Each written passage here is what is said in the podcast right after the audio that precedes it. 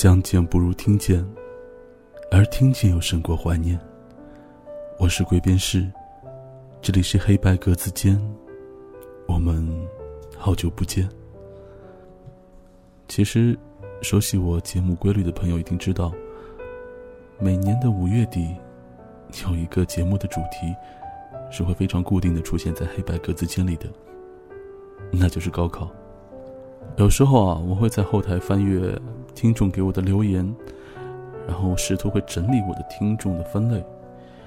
比如说，我会看有多少来自于南方，多少来自于北方，多少是在读大学，多少已经毕业，然后有多少男生，有多少女生。然后我发现，听我节目的高三的学生特别的多，每年都是特别的多。所以我想，可能是。在面临高考的时候的这一年，人特别容易一个人去面对很多的压力，面对很多的题海，会面对很多的未来的计划和构想，亦或者是选择。所以，这样子的一种情绪状态下，特别喜欢，也特别适合听电台。所以，如果我在做节目的时候，给自己幻想一个听众，从他的角度来。听自己节目的话，我时常会幻想是一个晚上十一二点，正在台灯下面挑灯夜读的高三的学子。啊，我也希望黑白格子间可以经常给你们带去一些，带去一些驱散孤独，或者是一些相对温暖，亦或者是可以让你感到。有力量的一些节目和内容吧。我以前在高考的节目当中做过友情，做过爱情，做过励志的，做过失落的。那今天这期节目，我想讲一个关于外婆的故事。作者呢叫做季大爷的猫。如果说我想通过这期节目来。传递一些什么想法的话，可能就是所有的高三的听众们，当你们觉得自己一个人很孤单、很孤独、很吃力的在灯影下面奋笔疾书的时候，其实你们真的不是一个人，你们有很多关心你们的人，特别是那些看着你从小长大，特别是那些一直。默默在背后支撑着你的亲人，特别是爷爷奶奶、外公外婆这样子的老人。我从小就是被奶奶带大的，所以我特别特别理解这样的一种情绪。所以这期节目送给所有正在准备即将来临高考的高三的听众们，也送给你们的亲人、你们的外公、外婆。爷爷，还有奶奶，希望你们金榜题名。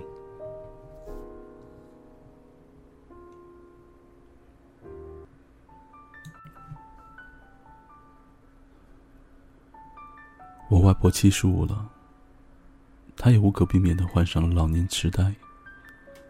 关于她痴呆的事情，我一直都不大清楚，也是后来偶然听母亲说起的，才知道外婆居然已经到了。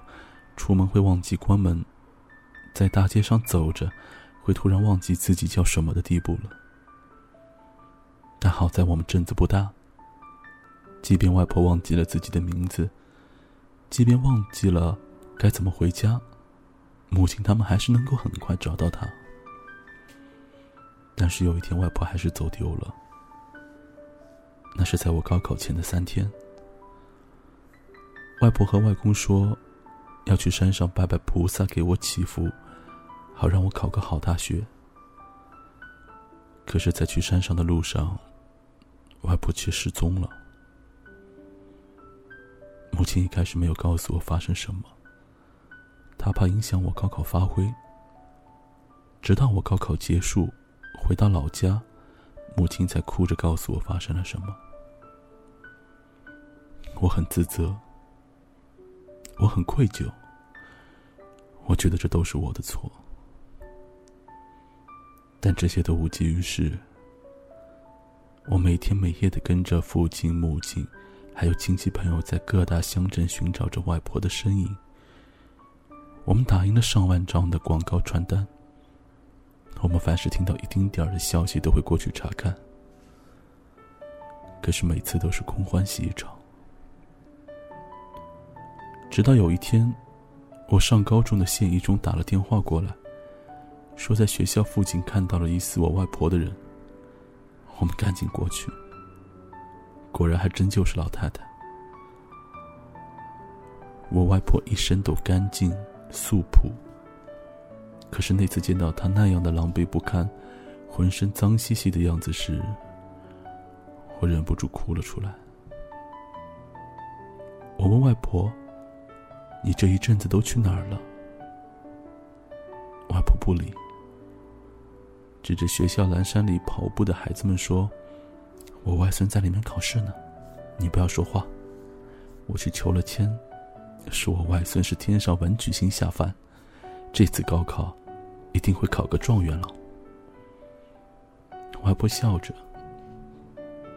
我们哭着。外婆看见我们在哭，就说：“你们哭什么呀？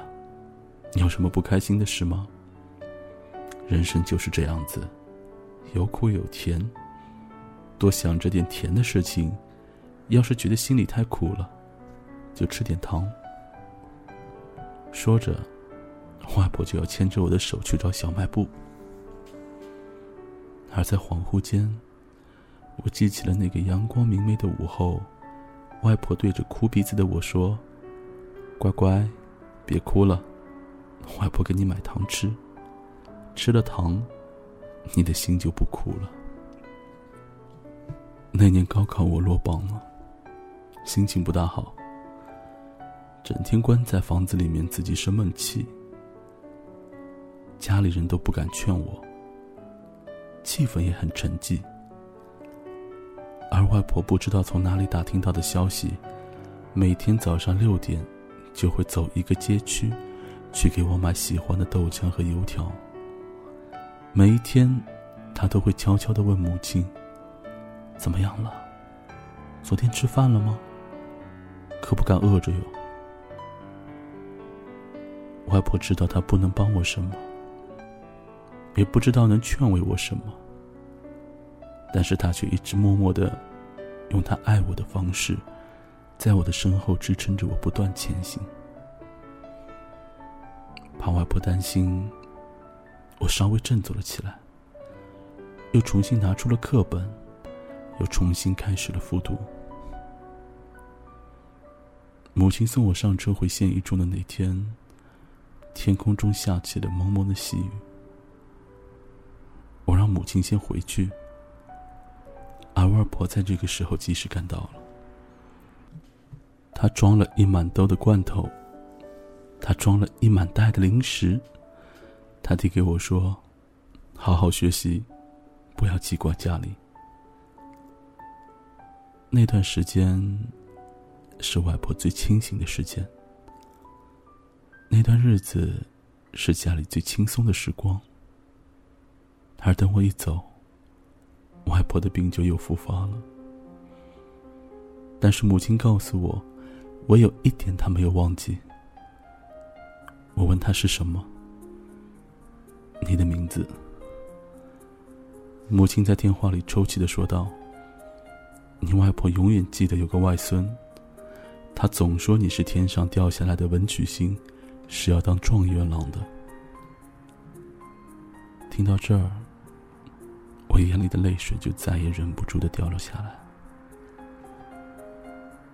复读的日子过得很苦，但是每每当我感觉心里苦的时候，我都会想起外婆的话：苦了就吃糖，吃了糖，就不会觉得那么苦了。也正是靠着外婆教我的这个生活信念，支撑着我过完了最难熬的一段时光。又到了高考，外婆看着墙上的挂历，似乎想起了什么似的。她又跟外公讲，要上山去一趟。外公问他要干嘛去。外婆轻昵的敲打了一下外公的脑袋，说：“你这老头，怎么忘记了？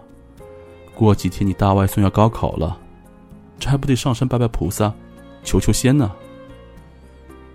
外公笑了，外婆也笑了。电话那头听着母亲描述的我，也在笑。我叮嘱母亲，这次可不能再让外婆走丢了。母亲说。不会的，这一次我们全家人一起陪你外婆上山拜佛，你就安心高考吧。也许真的是外婆礼佛的虔诚，感动到了佛祖。那一次考试我考得很不错，就连作文题目都是关于母爱的话题。我顺利的结束了我的高中生涯，而我外婆，也终于等来了她的状元郎。那年，我以全县第一名的成绩考上了一所重点大学。摆酒那一天，所有人都来和我碰杯，只有外婆一个人牵着外公的手，又上了山。她说她要去感谢佛祖，为了我。我的大学在很远的地方，那是我第一次出远门。全家人都来送我，外婆也在，但是她一言不发。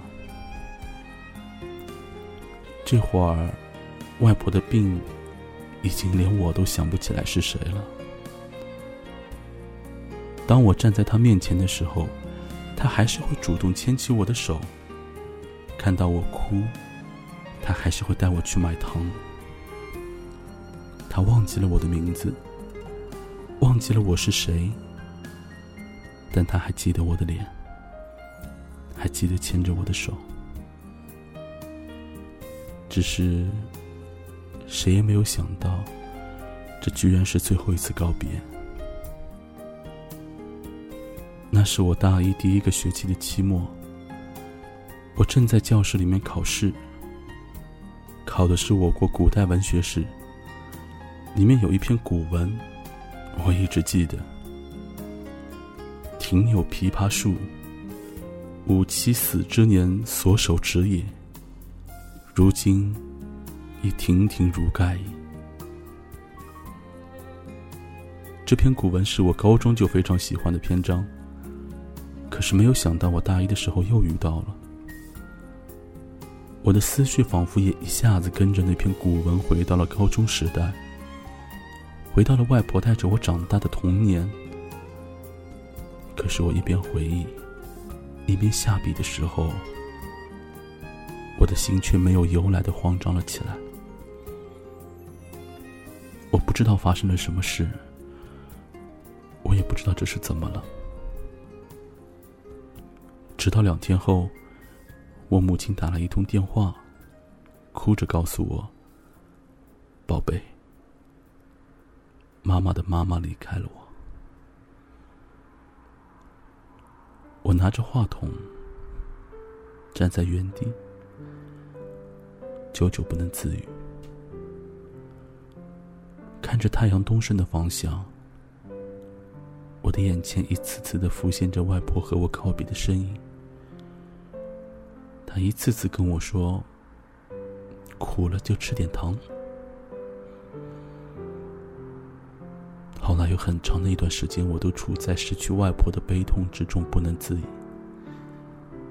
每一天，我都是哭着睡着。直到有一天，我在一本书上看到这样一句话：人的一生就是一次次的告别，虽然会很苦，但是也只能苦一阵子。要是你实在走不出来，那就吃点糖吧。它会给你带来甜蜜。我的外婆一生不识字，她是不可能看过这本书的。但是冥冥之中，我又觉得像是外婆在告诫我：虽然告别很苦，但也只能苦一阵子。如果实在走不出来，那就吃点糖吧。故事到这里就结束了。我不知道此时此刻在收听节目的听众有多少是正在准备着六月初的高考的。如果你此时此刻听到这期节目，我希望你心里面泛起的是真正的温暖。我希望。大家能够在高考结束之后，可以给自己的父母也好、爷爷奶奶也好、外公与外婆也好，一个温暖的拥抱。不管你结果是怎么样，不管你有没有去你想去的城市、你想上的大学、你想读的专业，至少我认为，经历了最痛苦的这一段高三的时间。你应该更加的体会到了亲情的温暖，和亲情能够给你带来的力量。我特别希望在七月份的时候，可以在我后面的节目里面，可以收到很多听了这一期节目的高三听众朋友们，告诉我你考上了你想去的大学。当然，如果没有能如愿，也没有关系。人生，并不是只有这一次的机会。如果你心里觉得有点苦，不如也吃一颗糖吧，因为那会给你带来甜蜜。这期节目属于白色单间，我们下次再见。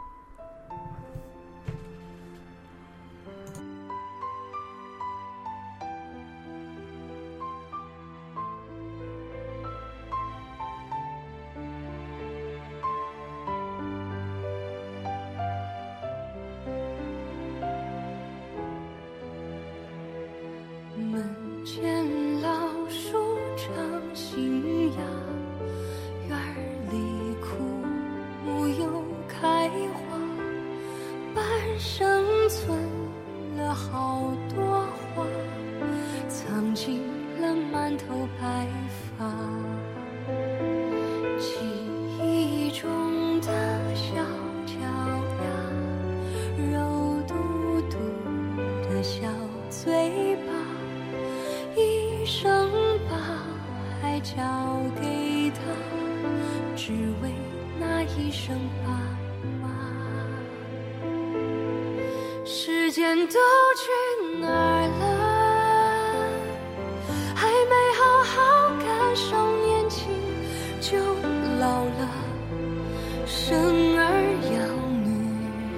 一辈子满脑子都是孩子哭了笑了时间都去哪儿了？